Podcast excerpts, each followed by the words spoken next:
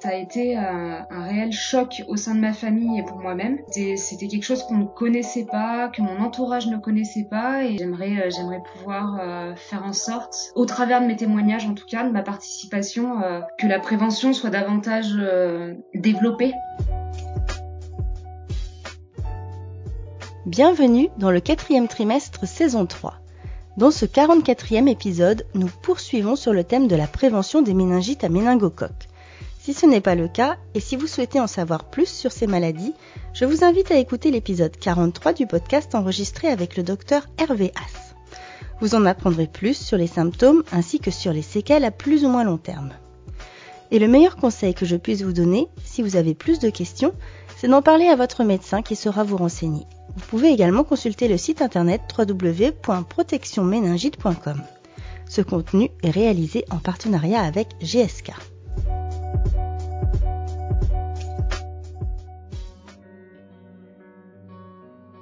Aujourd'hui, je vous propose d'écouter le témoignage d'Émilie Souget, qui a été touchée par la maladie à l'âge de 18 ans, alors qu'elle rentrait tout juste en terminale. Elle nous explique son parcours, sa prise en charge, ses séquelles et sa vie d'aujourd'hui. Bonne écoute. Je suis Émilie Souget, je suis euh, une jeune femme de 35 ans qui travaille euh, auprès des personnes âgées. J'ai fait ce choix de, travail suite entre autres à une ménagite foudroyante que j'ai eue à l'âge de 18 ans. Aujourd'hui, je suis euh, maman d'une petite fille de deux ans et demi et un peu toujours dans le, combat contre, contre la méningite par rapport aux séquelles que, que je peux euh, avoir actuellement. C'est important pour moi de communiquer à ce sujet dans le sens où j'ai été quand même durement atteinte par la méningite. Ça a été un, réel choc au sein de ma famille et pour moi-même. C'était quelque chose qu'on ne connaissait pas, que mon entourage ne connaissait pas et euh, j'aimerais euh, j'aimerais pouvoir euh, faire en sorte au travers de mes témoignages en tout cas, que la prévention soit davantage développée. J'ai fait ma, ma, rentrée en terminale et cette première journée a été euh, c'est aggravé. Voilà, mon état s'est vraiment aggravé lors de cette première journée. Euh, donc j'avais euh, des frissons, des nausées, des maux de tête importants, une grande difficulté à supporter la lumière, de rester avec les autres. J'avais besoin de m'isoler et d'être d'être allongée parce que j'ai les douleurs qui étaient de plus en plus présentes. Donc j'ai contacté ma maman en fait pour pour lui demander qu'elle vienne me récupérer. Elle a voulu m'emmener chez le chez mon médecin traitant, mais j'ai pas voulu parce que j'étais vraiment vraiment épuisée. Donc en rentrant vers 4h30, euh, je suis allée me coucher. Euh, et c'est dans la nuit du 6 au 7 septembre que, que mon état s'est réellement aggravé, avec une perte de connaissance au cours de la nuit, avec euh, l'apparition de, du purpura fulminant, donc les taches violettes. Mes jambes, voilà, je ne me supportais plus. Et j'étais vraiment dans un état second. La chance que j'ai eue, entre guillemets, c'est que j'étais chez mes parents et que ma maman a pu noter au fur et à mesure de, de la nuit tout, toute l'évolution de mon état. Donc euh, les tâches, euh, la perte de connaissance, euh, j'avais une, température à 42 qui qui baissait pas, c'était assez difficile à gérer. Ma maman au cours de la nuit a téléphoné au SAMU. le SAMU a dit en tout cas que c'était pas suffisamment inquiétant pour qu'il puisse se déplacer.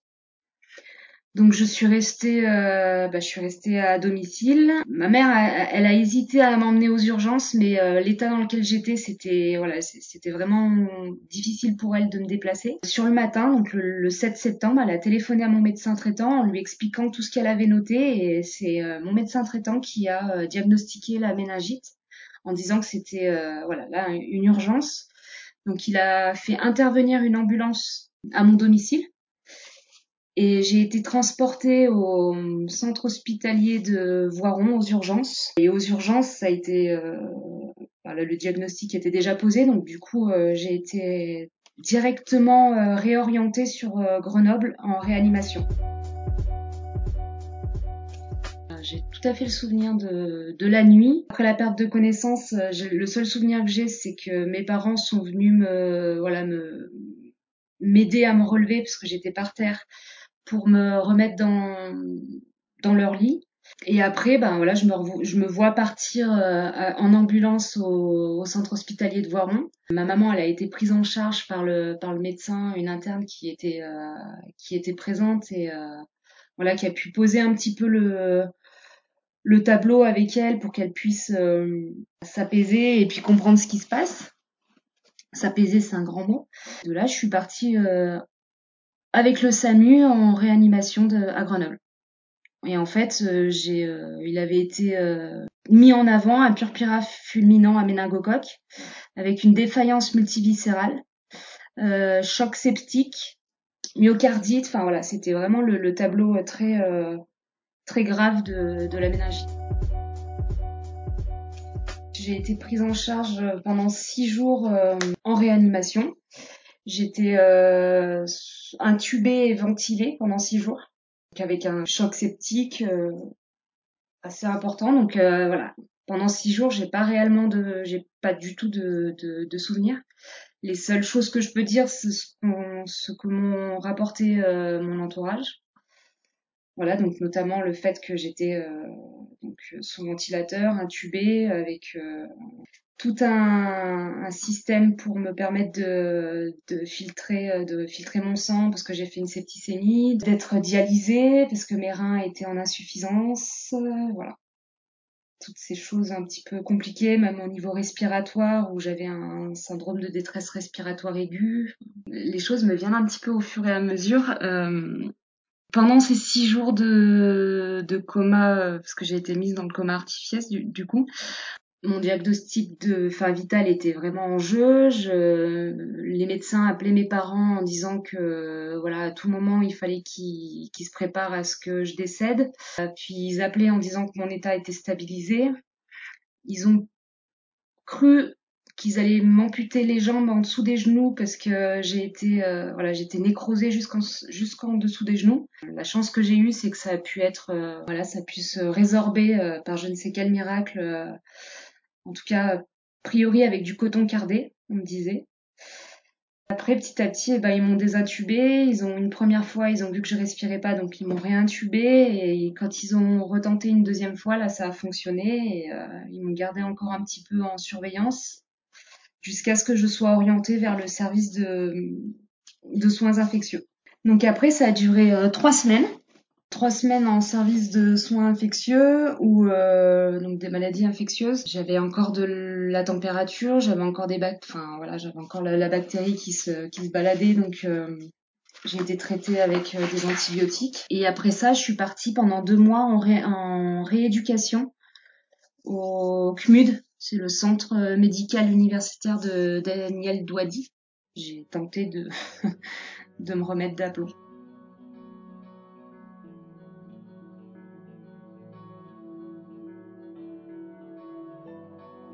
Après son hospitalisation et la rééducation de plusieurs mois qui lui a été nécessaire, Émilie a gardé des séquelles de la méningite, encore visibles aujourd'hui. Un déficit des releveurs au niveau des pieds.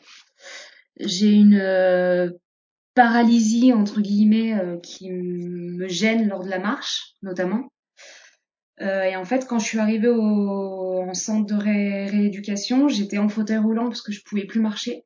Les médecins avait euh, avait dit que si je remarchais pas dans les six mois, euh, dans les six mois, je remarcherais plus du tout. Et au final, ben j'ai remarché au bout de deux mois avec euh, une volonté de faire parce que je souhaitais absolument me remettre sur mes jambes. Donc j'ai été très bien accompagnée au centre de rééducation par les kinés. Et puis après, j'ai eu des opérations. J'ai été amputée du petit doigt de la main gauche, enfin d'une phalange du, de l'auriculaire de la main gauche. Donc euh, je m'en sors euh, extrêmement bien. Et puis après, les séquelles principales sont euh, voilà sont des sont neurologiques. Bah, j'ai des une grande fatigabilité, des troubles de l'attention. J'ai récemment, enfin il y a deux ans de ça, suite à un électromyogramme, le neurologue a diagnostiqué une polyneuropathie sévère qui font souvent suite au, au coma. voilà, personnes qui ont été dans le coma peuvent déclencher des, des polyneuropathies. Donc qui se manifestent par des douleurs permanentes, permanentes quasi permanente en tout cas. La polyneuropathie, c'est euh, une sensibilité euh, accrue, on va dire, de, de des nerfs. Et euh, si vous voulez, c'est comme si la moindre petite douleur pour moi était multipliée par 10. Voilà, donc en fait, je, peux avoir un, petit coup qui va être ressenti par mon corps comme un grand coup. J'ai été très sportive parce que je, je souhaitais absolument euh, bah, me remettre sur pied et essayer de faire en sorte d'être euh, la, la, jeune femme que j'étais avant. Et en fait, avec les années, je me suis aperçue que, bah, au final, je, je, me cachais la vérité et que tout ce qui euh, que je pouvais pas, euh, comment dire, je pouvais pas rééduquer ou même revenir à l'état euh, que j'étais avant la méningite. Donc j'ai un stépage, j'ai voilà, euh, j'ai subi trois opérations au niveau du pied parce que j'avais des positions vicieuses lors du, lors du coma. Position vicieuse au niveau du pied, ce qui fait que j'avais les pieds qui rentraient à l'intérieur, donc d'où le déficit aussi des releveurs. Aujourd'hui âgée de 35 ans, Émilie est la maman d'une fille de 2 ans.